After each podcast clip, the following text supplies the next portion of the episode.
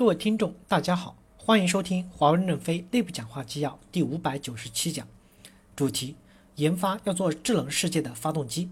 任正非在产品与解决方案二零一二实验室管理团队座谈会上的讲话。本文刊发于二零一八年三月二十一日。接上文第二部分，打造一支嗷嗷叫的作战队伍，千军万马上战场，攻下上甘岭。一，主观要有强烈的求胜欲望，坚定信念打胜仗。主观要有主战。主动求战求胜的欲望，要有坚如磐石的信念，具备坚强的意志和自我牺牲的精神。美国的两个主力作战师幺零幺师和八十二师，为了争夺荣誉，士兵甚至会打架。如果大家平稳成一锅一碗水，看似很理性，但是没有活力，这段主观就要淘汰。主观一定要有自豪感、荣誉感，一定要胜利。抢占上甘岭，主观首先要剃头宣誓，誓死奋斗。我们的主观剃个头，嗷嗷叫，枪一响上战场。谁会不跟你冲？跟我冲，给我冲，是两种不同的领导方式。以后要先找到领头人，再立项。没有合适的人，也别立项。我找一个主观说你来干这个项目，主观一上来先讨价还价，这样是不能做出世界一流的产品的。为什么我们很多的改革是半途而废的？除了 IFS 财经从头到打到尾以外，很多的改革都是改到一半，改革者跑了，这就是机会主义者。以后不允许机会主义者在我们公司担责。二，专家要聚焦作战，专业技术的领军人物就要有少将的军衔。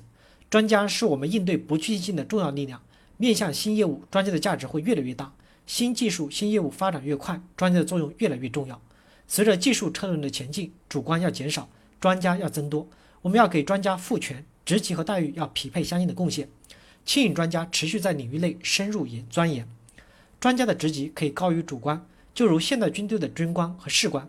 得一个兵王不容易，我们鼓励一些专家下沉到基层开发团队 PDU，专家的岗位职级可以高于 PDU 部长的岗位职级。这次我们要大力提拔一些单板王、模块领袖，各业务部门都有一些业务的尖子，技术专业的大拿，财经、行政、供应、制造也有做得好的模块领袖，业务大拿的小火车头。我们要重视专业技术的领军人物，领军人物就要有少将的军衔，做出通信贡献的首席单板专家。软件首席程序员能否提到二十三级？可能一次不能提到二十三级，但可以先升到二十级。你有几百个单板，那就是几百个少将。提高领军人物的职级，我们就有了一群少将连长，他们可以影响更大的一群人。这样会继续出来一大批的少将连长。首席专家要有任期制，三年一任期，期满复核，能上能下，让做得好的专家获得发展，激活我们的专家队伍。有经验的专家可以做博导，要给导师合理的地位、权利与责任。让他们辅导新员工、新主管、新专家，起到传帮带的作用。专家不能到一定的职级后就高高在上了，只参与评审，不参与具体的开发工作了。每个团队要把最强的力量用在生产活动中，参与单板或软件的设计和开发。我们的排长和连长也要作战，承担部分的核心代码开发或架构设计工作，这样你们的综合能力才会更强。三、员工的培养和指导，主管一定要担责。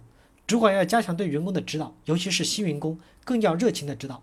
有新员工反馈说，进部门后什么都不知道，部门就说把一个测试任务交给他，怎么测试没有人指导，测试结果向谁汇报不知道，去问主管也没人回答。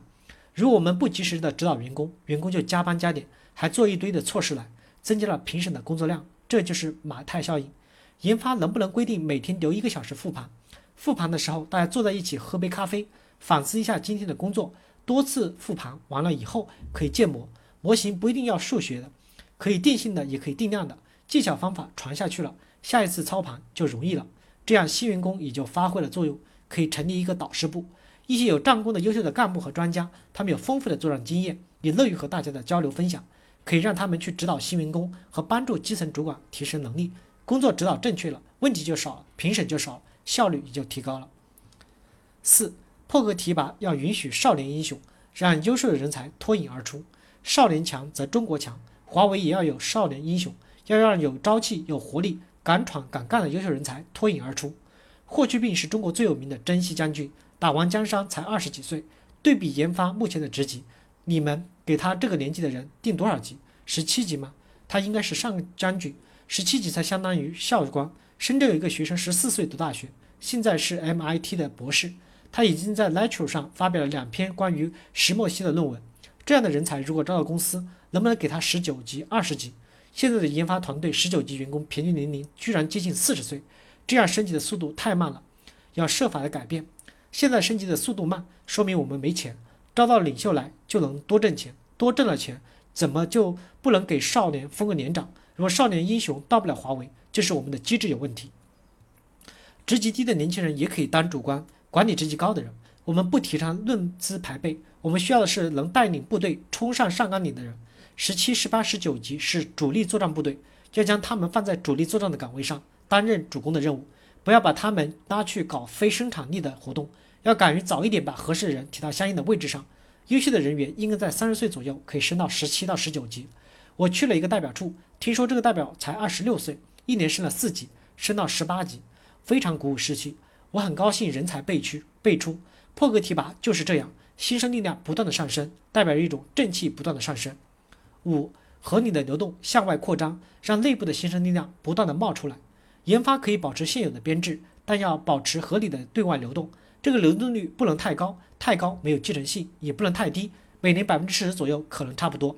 不要怕流动，研发流出去到供应链、制造、市场去的优秀干部和专家，将来就会成为你们中间的润滑油。流出去了还可以再流回来，他把市场的东西带回来了，同时他也懂得研发的东西，就可以做好工作。我们现在还有很多新的战略机会点，比如安平，这些机会点需要有战略洞察能力，需要一些优秀的研发干部和专家，他们流动过去就建功立业了，以后。技术类的应届生都可以先从研发进学习锻炼一段时间后，再走向市场上去打仗，不然连产品都讲不清楚，如何能服务好客户？这样来回循环，研发就成了将军的摇篮。上前线多了，也可以回研发来，更有经验。感谢大家的收听，敬请期待下一讲内容。